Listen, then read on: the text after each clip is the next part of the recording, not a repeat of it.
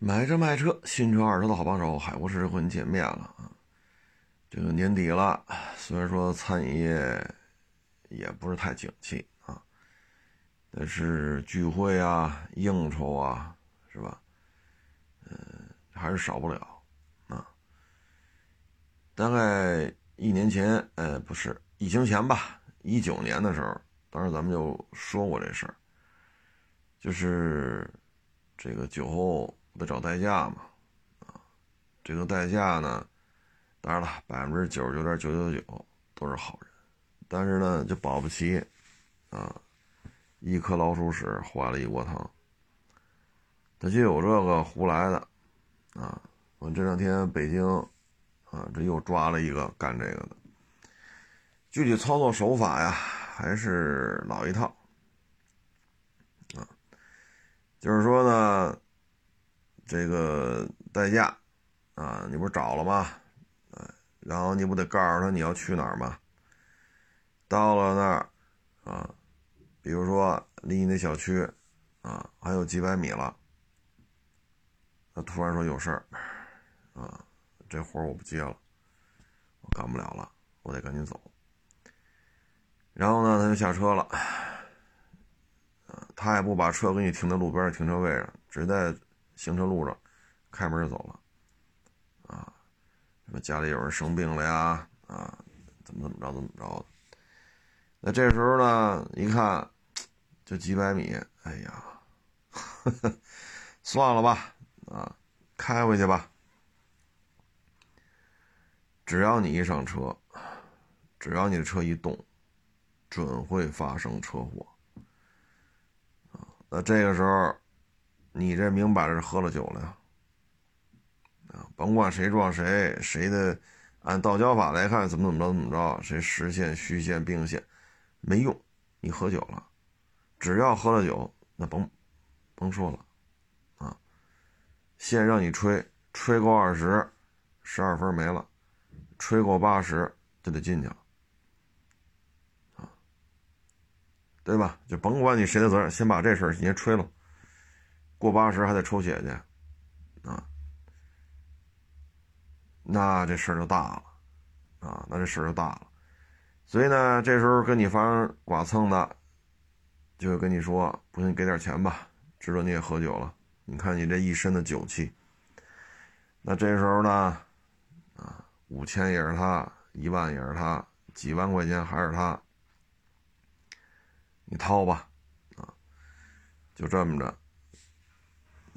这个呢，一抓十好几人，啊，十好几个干这个，少则万八千，多则几万，啊，我看这报道呢，一共抓了十四个，十四个人吃这碗饭的，啊，嗯，所以各位呢，就是找代驾的时候呢，还是得注意，啊，这里边呢，还是那句话。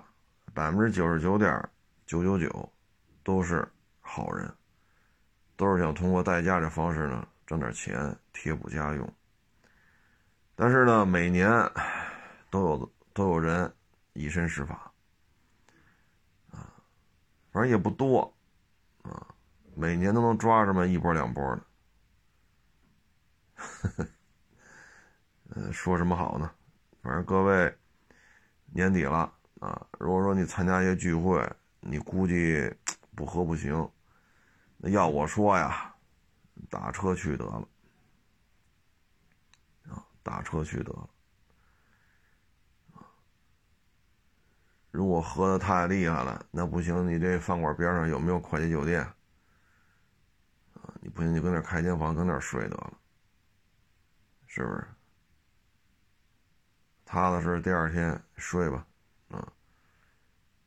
然后咱再说，睡醒了再说，啊，所以年底了嘛，就这种快速致富啊，这想法啊，哎，反正各位就自己多留神吧，啊，自己多留神，自己多小心啊，嗯，很多网友呢就问你这昨天这怎怎么不不提前预告啊？这个，真是忙不过来，啊，真是忙不过来。要忙得过来，我就预告，啊，啊，真是没这精力啊。这个花香呢，待了得有，也是半天吧，啊，两点到五点多，啊，两点多到五点多，啊，待了得有仨钟头。花香上个月吧，一个多月以前我去直播过，啊，然后这次去呢，上次直播的车，这次我看了看，还在呢，啊，也就是这车呀，没卖出去，啊，而且不止一辆，啊，除了这个呢，就是客流量。非常的少。我上次去呢，待了仨钟头，大概花香可能也就看了几个消费者。那昨天去呢，仨钟头，消费者大概有几十个，人也非常少。在通道里边，你从这头看到那头，一个消费者没有；你再换一个通道，从这头看到那头，还是一个消费者都没有。生意之冷淡呀！当然了，这么大的花乡，从几个消费者变成几十个消费者，这也算是有进步。但是总体看吧，还是很冷清。啊，上次去呢，还有一些空车位，这次去呢，我看各家停车位基本上都是满的。也就是说呢，为了迎接春节前的这个消费高峰。这是传统的旺季啊，都在补仓，但是买车的人还是少，车位空的越来越少啊，看车的人真的是不多。这里边呢也是怎么说呢？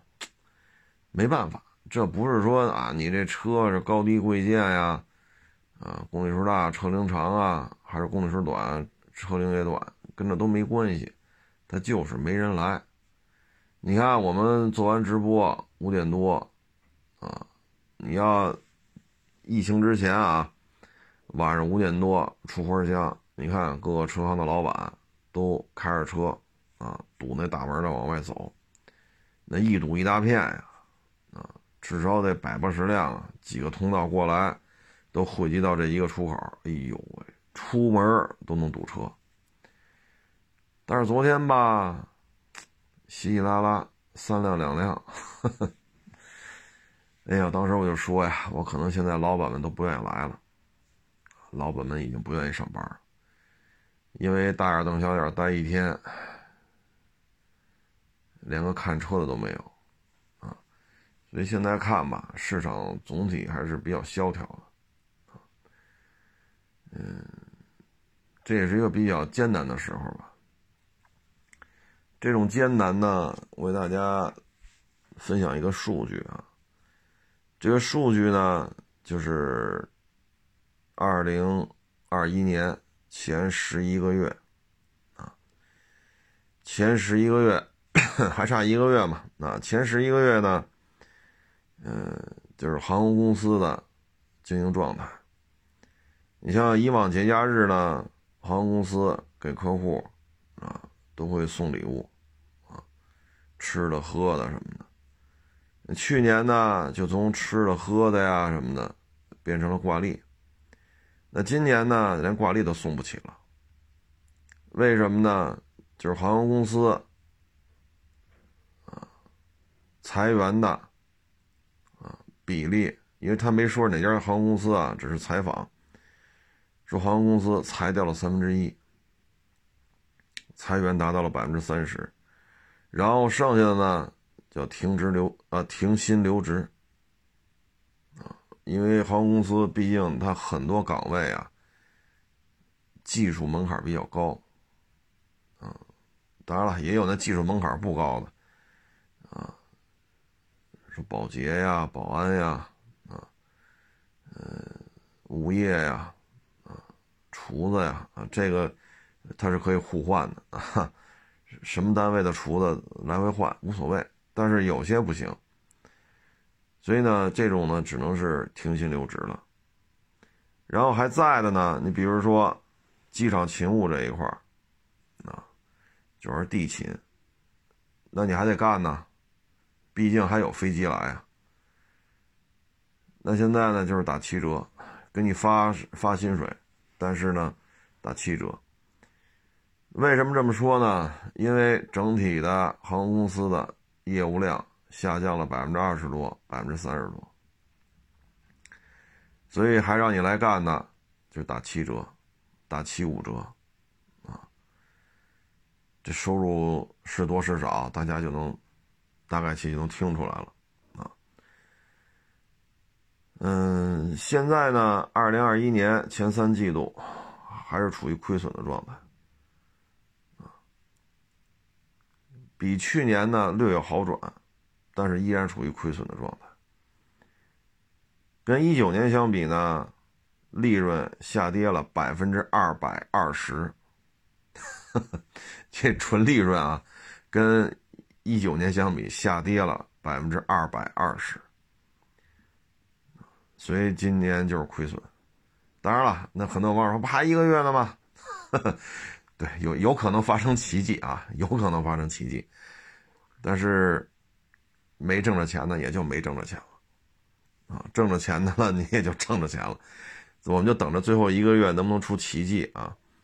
反而净利润下比一九年下跌了百分之二百二十啊，这个。大家就明白了啊！包括前两天我说餐饮业不景气，大量的门脸房空着。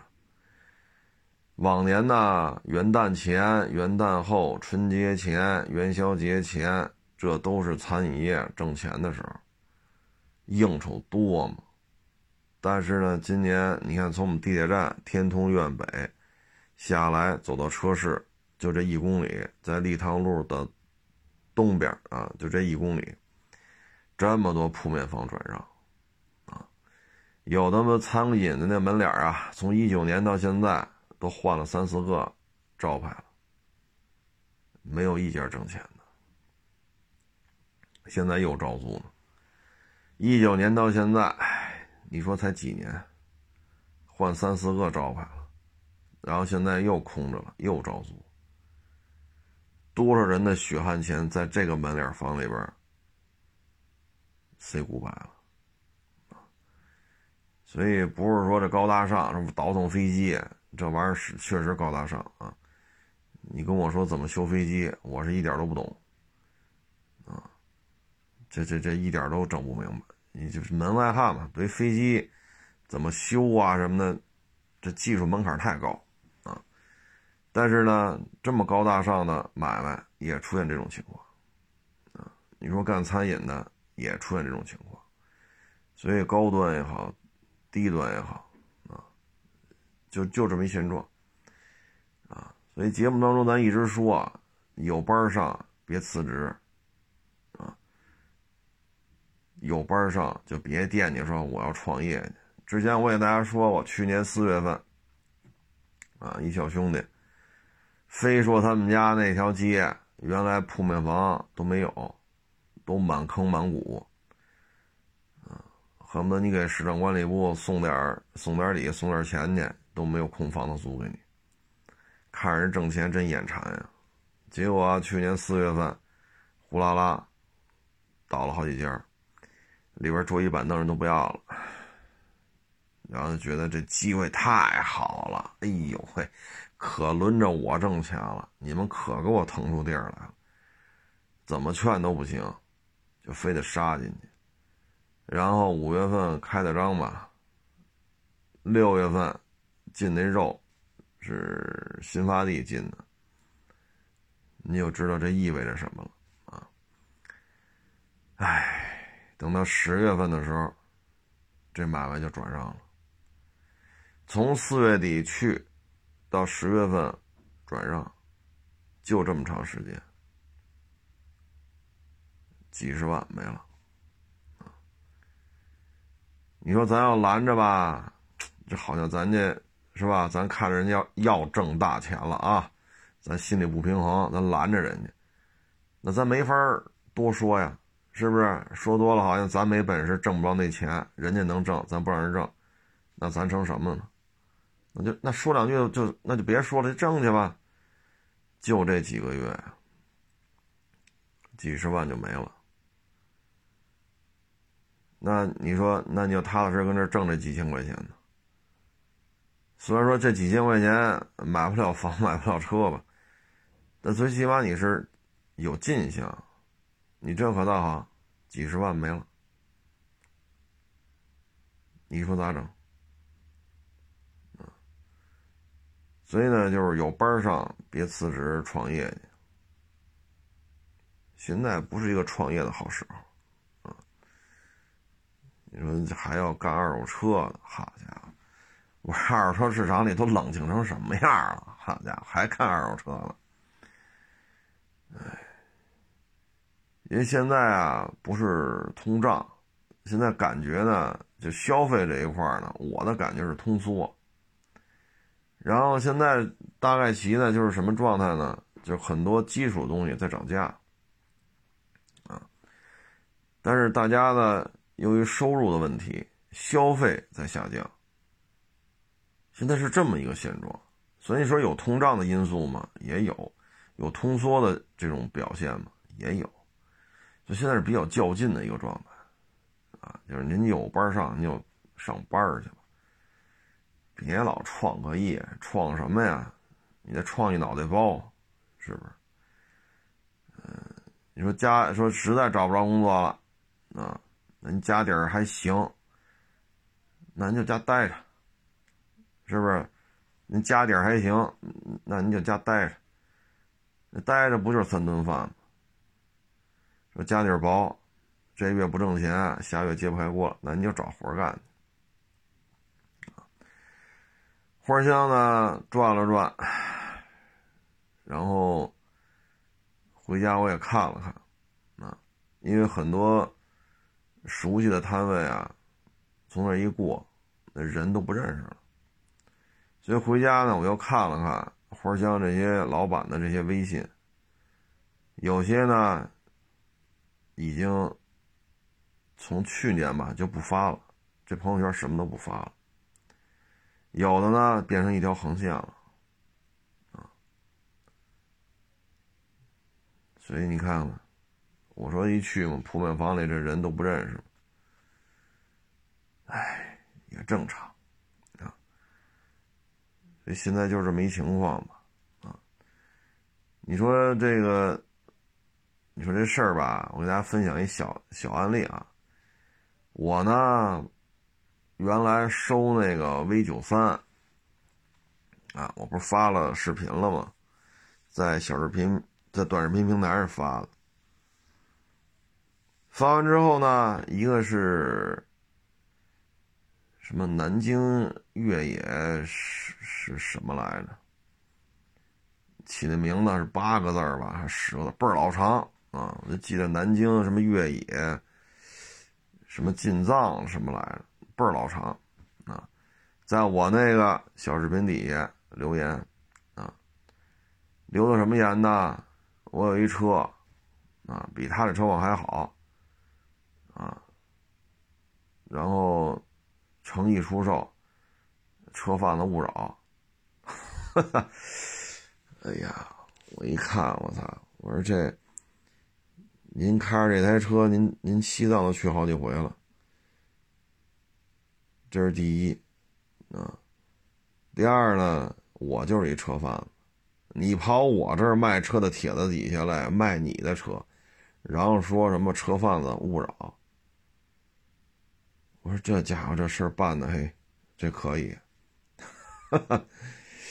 我说这有两把刷子这个，啊，什么一八年进口 V 九三是什么来着？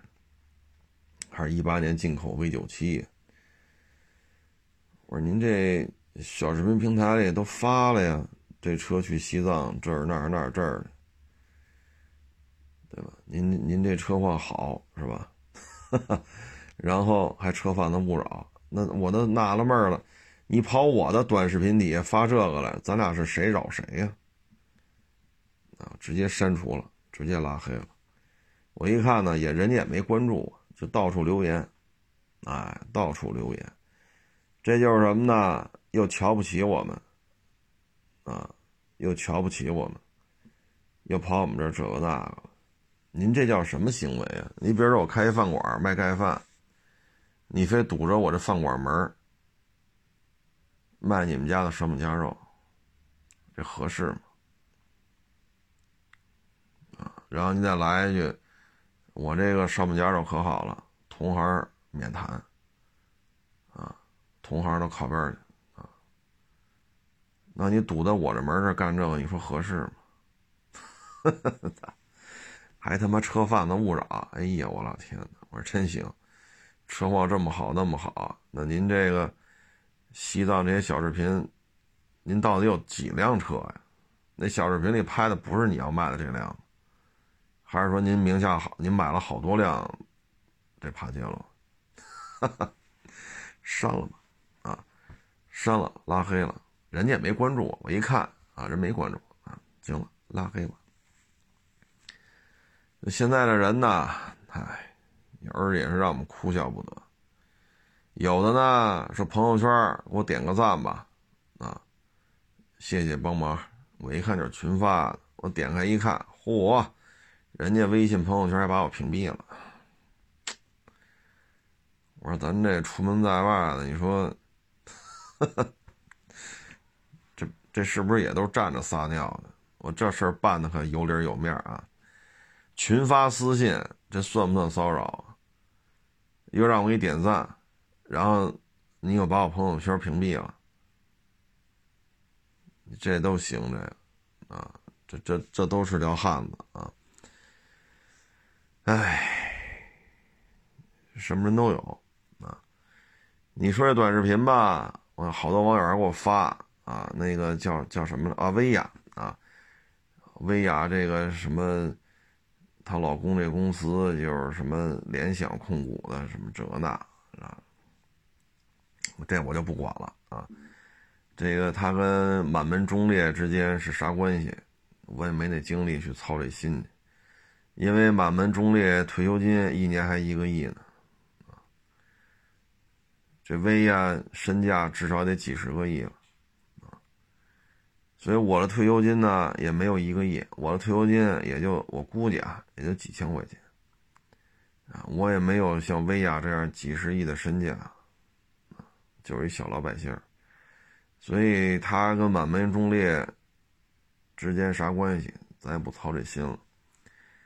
我只是想说呢，这直播呀，干到现在这种规模，实际上呢不是好事儿。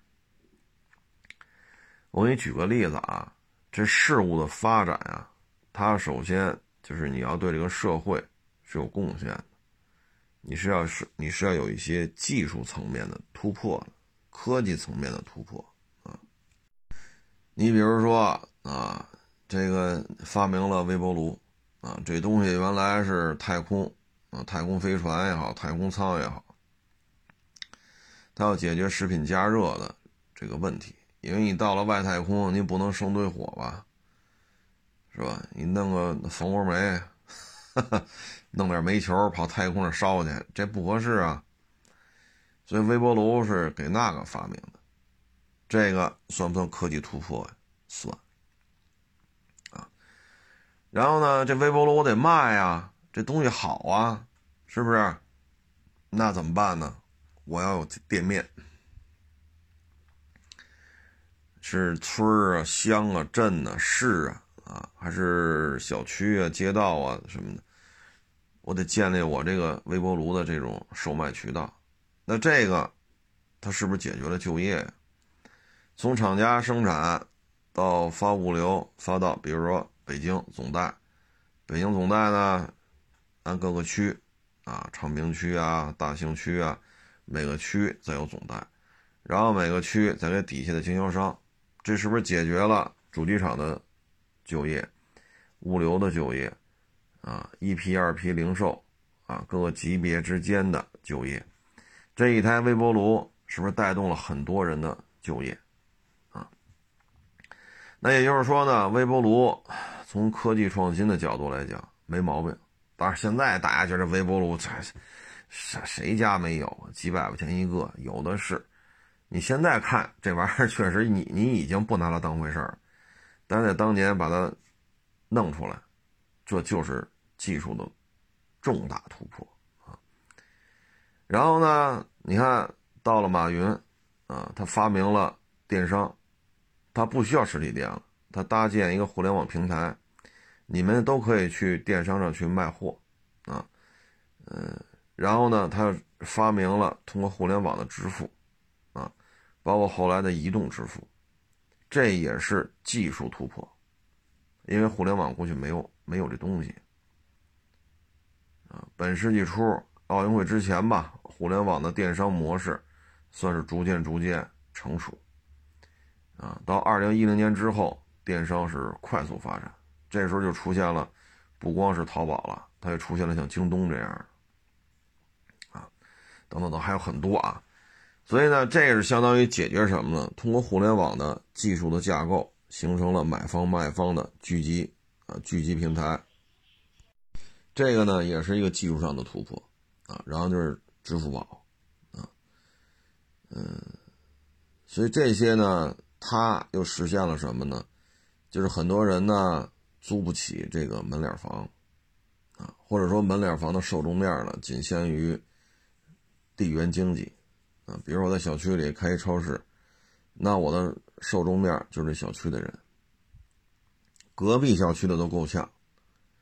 但是呢，有了互联网，可能我在小区里的小卖店，我这些吃的，假如说我在天通苑开的，那通过物流，通过互联网，通过支付，网上的支付，包括现在手机端的支付啊，移动支付，我这个小区的东西可能会卖到。天通苑，啊，就天通苑可能卖到回龙观，回龙观可能卖到西二旗，西二旗的某个小区的卖的这些东西可能会被上帝的买走，对吧？它是存在这种可能性的，啊，或者说我在天通苑开的店，可能北苑的上我这儿买了，甚至于来广营，这就是什么呢？事物的发展，你会发现，当马云的这个。电商的这种架构、这种模式成立之后，它带动的是什么呢？它解决了移动支付、网上支付、电商平台，它带动了物流。很多人呢，他的买卖因为这个呢，他的客户面一下拓宽了。比如说，你也是小区，我也是小区，您这容积率忒低了。比如您这小区容积率才一，我这小区容积率是三点五。然后您那小区拢共六栋楼，全都是五层、六层的，啊，一梯一梯一户，一梯两户。那您这小区才多少人呢？我这小区容积率三点五，全是二十七层的大塔楼。然后我这小区十五栋塔楼。那咱俩这小区都在这开一个小卖店，你说谁生意好？但是呢，因为有了互联网，它打破了这种壁垒。那可能您那小区。啊，十五栋也好，二十栋也好，二十七层大塔楼，容积率三点五，你那小区，你那门脸租金就是贵，我这租金就是便宜，为什么呀？没有多少住家但是通过互联网呢，我可以不用考虑租金的问题，所以成立了好多小网店。小网店，淘宝小网店的发展，奥运会之前就已经开始有的，做的不错的，啊，一年几十万、上百万，那会儿就已经出现这样的。但是它呢是非常小的量，因为以十四亿人来讲，你你一年挣一百万人民币，这量其实并不大，啊，所以呢，我们看的就是从就我们以微波炉为例啊，先是物流，它的配送啊，一车一车拉，然后一级二级啊，再到分销，到零售商，这是一个经营的一个模式。到了互联网时代，他成立了很多小网店。这时候呢，促进了什么呢？物流的精细化。物流的精细化，过去都是要么经销商发车去主机厂提去，要么主机厂发车往往一一级总代这儿送货去。对吧？物流也就是一卡车货从 A 拉到 B，无非这卡车是 A 出还是 B 出。A 出的车，那就 A 付钱把它拉到 B；B 要出的钱，那就是 B 找的车从 A 拉到 B，仅此而已。但是到了互联网时代呢，尤尤其是二零一零年以后，物流精细化，所以你看见没有？现在光送外卖的，全中国大几百万人。这个送外卖，咱先不说提点高的问题啊，是二十七八个点，甚至三十个点啊，你送一份四十块钱的外卖，那他可能要提十二块，那饭馆到手里就剩二十八块钱。而餐饮业的毛利，这十二块钱基本上就没有了。咱先不说这个问题，咱先说解决就业的问题。上大几百万的外卖小哥，你说这是不是养活了上就是大几百万个家庭？往少了挣四五千，往多了挣七八千。当然了，还有说啊，一月挣一万，那一个月挣一个亿，我们也也也也信啊。但是呢，我们就说这事儿。是不是大几百万个快卖小哥啊、外卖小哥就解决了大几百万个家庭的多了一份收入？这个大面上说是没有问题的啊。所以你看，社会的进步，产业链的丰富，它都背离不了一个点啊，不能背离什么呢？解决大量的就业。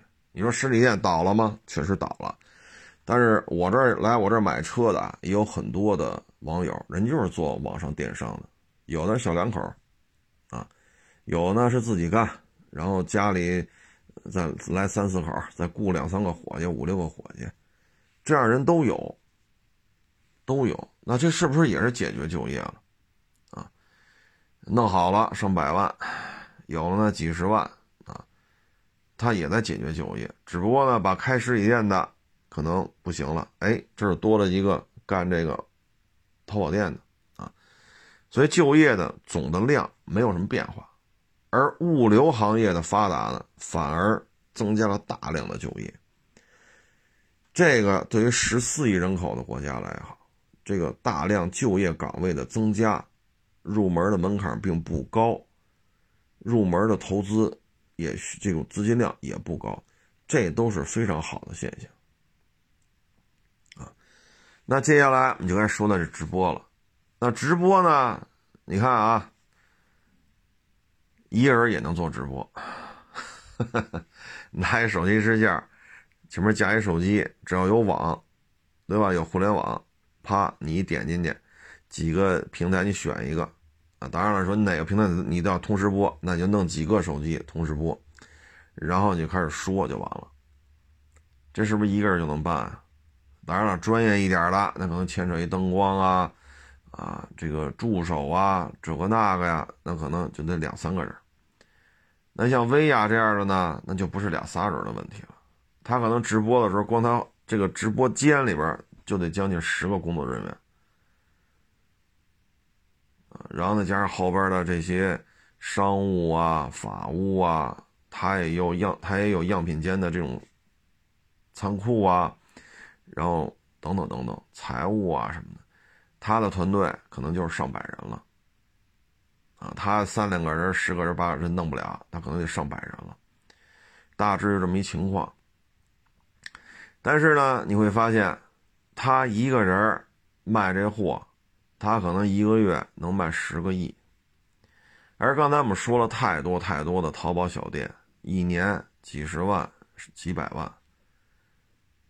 啊等于人家这个也能维持生活了，是吧？吃喝不愁了。但人家可能就七八个人、十几个人，人家有很多的这种淘宝小店，他也会带动很多的物流配送啊。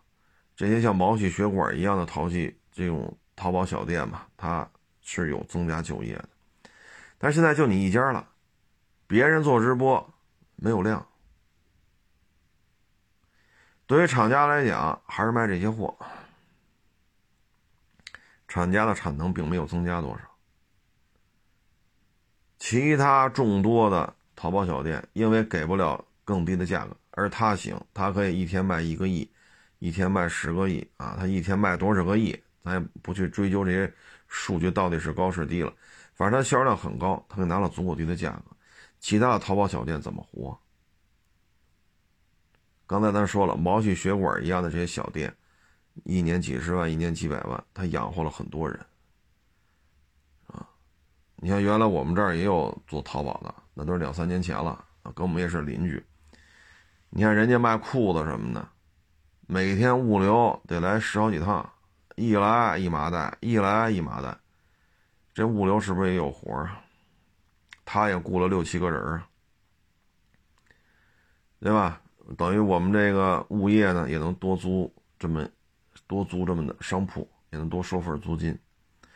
那现在他这么一来，给的价格那肯定低呀，啊！而且呢，销售是在收缩的。而你一个人把一个逐渐销销怎么说呢？逐渐萎缩的销售额，你拿走了绝大部分，而且你给了一个更低的价格，本身这个舞台就在缩小，啊，所以就形成什么呢？第一，不能实现任何技术突破。他薇娅在这说说来说去，其实就是第一，这人得好看。首先，薇娅这人长得还是挺漂亮的啊，很漂亮的这么一个。这么一位女士，颜值没有问题啊。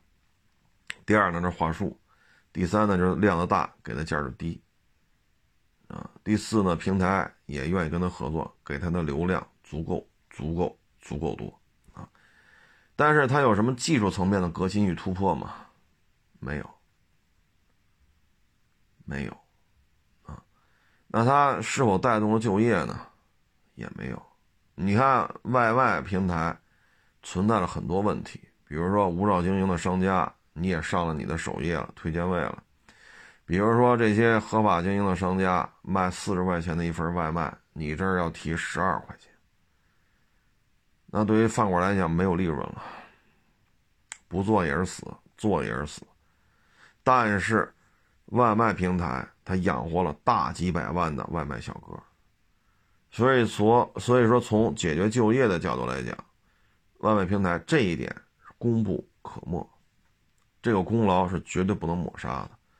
大几百万人通过送外卖，最起码能自己吃饱饭吧？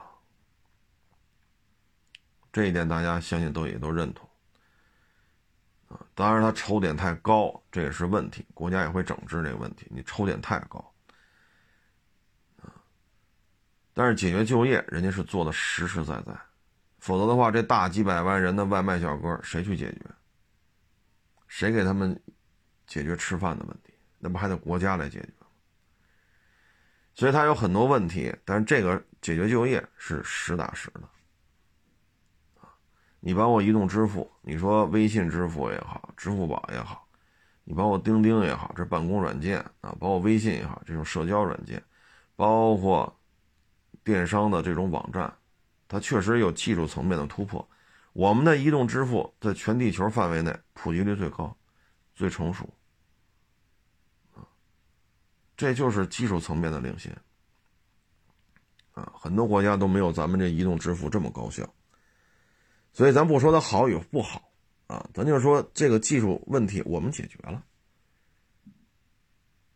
然后要么解决就业，那你说它直播解决什么了？他让网上众多的这些小的，可能夫妻店啊、单干户啊，啊，让这些小电商受到了冲击。那解决就业了吗？也没解决。技术突破解决了吗？也没有什么技术突破，因为它不生产任何产品。然后这次一罚款十三点多个亿，啊，我还特意查了查，啊，特意查了查，啊，有一些。比较有深度的作者写的文章啊，我觉得挺好。嗯，说嫦娥一号我们给弄到月球上去，从开始立项到这事办成了，一共花了十四个亿。这解决了咱们对于月球的这种探索的这么一个问题，十四个亿。然后医保，走医保的这个，因为咱冠状病毒这肺炎，咱国家都是不是免费治吗？只要你有中华人民共和国的身份证，得了冠状病毒肺炎，国家一分钱都不让你出，所有的费用国家都给你兜了。这个目前花了十四个多亿，就是目前啊，凡是得了这个冠状病毒的，国家免费给你治，国家在这方面出了十四个多亿。那薇娅一人偷税漏税十四个亿，所以就是说吧，这个直播应该说去年呢，其实就有一些苗头。但是因为去年呢，啊，是那个那个大统领要弄咱们这个短视频平台，那还是那句话嘛，自己家的孩子只能只能自己打，别人不能打，所以去年就扛住了，啊，那今年呢，你看这个直播应该说就是一个分水岭，啊据说接下来还要再报几家。啊据说接下来报的这些直播的，可能补的税金都是十个亿，或者几个亿，或者十个亿还要多。所以对于直播来讲呢，它应该是什么呢？众多小网店养活众多的小业主，物流呢也各个地的物流也能得到相对均衡的一些订单啊。但是现在不是。现在不是，所以直直播的这种垄断，实际上是有很多副作用。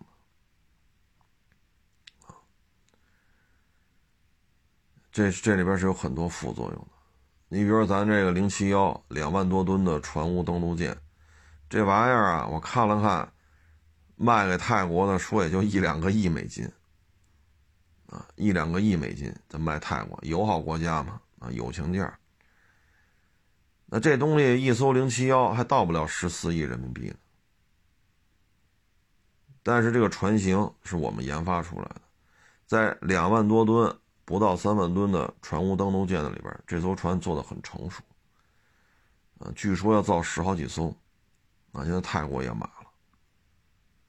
我们在技术突破这个层面，我们解决了这个船型，我们可以把它大批量生产。同时呢，对标美国的类似吨位的、类似这种结构的船坞登陆舰，我们的造价要比美国的低了很多，他十亿美金未必搂得住，就一艘两万多吨船坞登陆舰，我们往外卖，要挣了钱了，也就一个多亿美金，一两个亿，所以我们的成本比它低很多，船型我们也造出来了，实际表现也得到了认可。索马里，我们经常派零七幺去嘛，因为它搭的直升机多呀，是吧？所以这是技术突破。那最终这船才多少钱？啊，零七幺的出现呢，应该说对于海上的这种低强度的这种震慑作用是非常好的，能有很多的这种舱位啊，比如说可以改建成简易的这种战地医院，比如说。撤侨的时候，它有大量的舱室，可以容纳大家在舱室里边简单的休息一下。比如说，它后半截是一个大的飞行甲板，还有一个相对大一点的机库，最起码像直八这样的啊，这么大个的这直升机，最起码能拉个两三架是没问题。如果直二零呢，可能再多点；如果直九呢，还拉的更多点。啊这都是它的多功能的一个体现，这也是一个非常成功的船型。那现在才多少钱？所以有时候直播呢，现在就是什么呢？第一，你得解决大量的就业啊；第二，要么你就有科技创新。你不是现在国家这个砸了很多钱搞芯片。十四纳米，现在十四十四纳米，照着这个突破，啊，能不能再往前走一步？制裁也好，啊，封杀也好，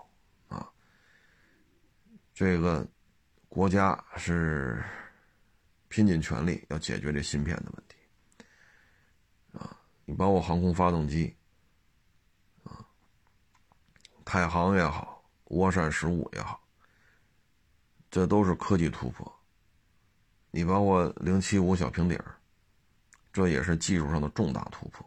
这么大吨位这样的小平底儿，全地球就俩国家，过去只有美国，现在有中国了，而且嘁哩喀啦造了好几艘。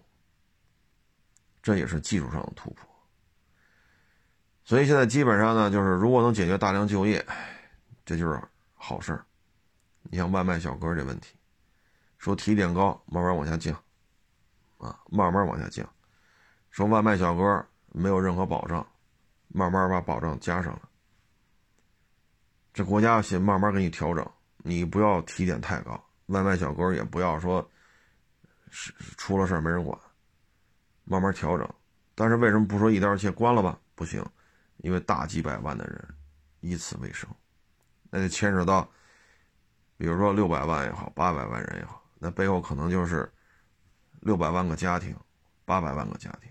那后边可能很多小孩需要这笔钱吃喝，可能就对应的老人等着这些钱吃喝看病。所以你这些如果你 反过来了，那既没有技术创新，又让很多小的直播也好，小的这些网店也好受到了严重的冲击，那这事儿再加上您确实你有。是对吧？十三四个亿，这大家看新闻都知道，这逃，这逃税逃的，啊，这钱反正这辈子我也挣不了这么多呀，啊，所以大概其就是这么一个现状，啊，你像现在搞疫苗，这国家是拼尽全力的，现在叫什么奥什么什么什么病毒，之前德尔塔，啊，现在国家拼尽全力也是搞这个。这个呢，科技创新啊，这不用问了，这肯定是。然后呢，它牵扯到每一个老百姓的身体健康，这也是民生问题。所以你说搞芯片啊，你搞疫苗啊，等等等等，这国家都是全力支持的。所以这个直播呀，这就是一个分水岭，这就是一个分水岭。嗯。从这件事情之后吧，以后的直播可能就是另外一个走向啊，这个我们就拭目以待了。哎，说到最后啊，各位也不用替这个薇娅去操心啊，说人家上有老下有小啊，怎么怎么着，不用操心啊。嗯，说是二百二十亿身价啊，排在中国富豪榜三百零二位。啊，三百零二位，这这不是一般人了。二百二十个亿，罚十几个亿，人家过得比咱们好，所以不用替他操心了啊。嗯，他已经比这个老干妈，老干妈呢，那个老人家呀是九十个亿的身价，而他们呢是二百二十亿的身价，所以他们饿不死，这您放心。再一个呢，薇娅呢，他们又成立了自己的 MCN，啊，嗯，包括李静、海清、李一伦、李想，啊，这些人都是他旗下的艺人，所以他有的是挣钱的机会啊，所以大家不要再去这个，呃，说担心他怎么怎么着，咱们呢也不是说啊有什么其他的目的，只是就事说事。啊，因为这人我也不认识，人家也不可能认识我。咱只是说从解决就业、科技创新，从这两个点来讲呢，他没做到，反而呢，由于流量的垄断、直播卖货的垄断，他卖的价格比谁都低，导致众多小的淘宝店的老板，这个买卖就不好做了。啊，然后再一查。背后又牵扯到这么多罚款，啊，几方面原因吧，凑到一块儿了。其实去年就有这个苗头，但是种种原因吧，所以到了今年，啊，直播呢也不是不能做，该做做呗。但是垄断到这种程度了，啊，等于男一哥女一哥，啊，男的就是李佳琦，女的就是薇娅，就他俩做，别人谁也做不了。那这事就不好办了，啊大致就这么一情况吧。嗯，反正时代嘛，总是在不断的往前推。很多东西啊，你想做成百年老店啊，其实也是有难度的，因为事物的发展啊，是超过我们的心理预期的。你像九十年代玩摩托，我们能想到自主品牌有工升级吗？想不到啊！我们觉得那会儿雅马哈 XV 二五零，这就已经，我们认为就就就这就是到头了啊！虽然那会儿也有什么七五零啊、一千啊、一千多啊什么的，但是我们觉得雅马哈 X 二二五零啊，本田 CB 幺二五 T 啊。就诸如此类吧，包括铃木王 GS 幺二五，我们觉得这就可以了，这相当可以了。XV 幺二五，我们就觉得特知足了，幺二五毫升风冷 V 二可以了，二五零那就更好。